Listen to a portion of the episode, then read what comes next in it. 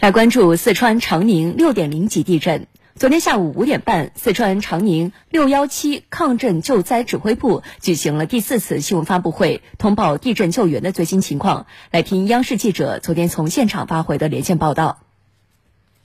好的，在刚刚结束的这一次新闻发布会上呢，我们首先关注到的还是地震所造成的一个伤亡情况。那么截止到今天下午的十六点钟，那么这次地震造成的死亡人数呢，仍然是十三人，没有变化。受伤人员呢，增加到了二百二十人。那么是经过对于整个拉网式的排查，所以在一些远乡镇呢，还是有部分的这个伤员被发现，但是数量增长并不算多。那么在所有的伤员当中，是有一百五十三人住院治疗，他们陆续接受手术，现在整体的病情是比较平稳的。呃，在今天，人员呢是对一些倒塌的房屋继续进行无死角式的排查，确保没有。啊，其他的这个人员，而对于人员的这个搜寻的工作，其实在昨天呢已经基本上是结束了。这也就标志着这一次地震呢，可能用了比较快的时间，就从灾后的生命救援已经转移到了临时安置的这样一个时间段。所以在今天下午的新闻发布会上，我们也听到，在受灾比较严重的长宁县和巩县，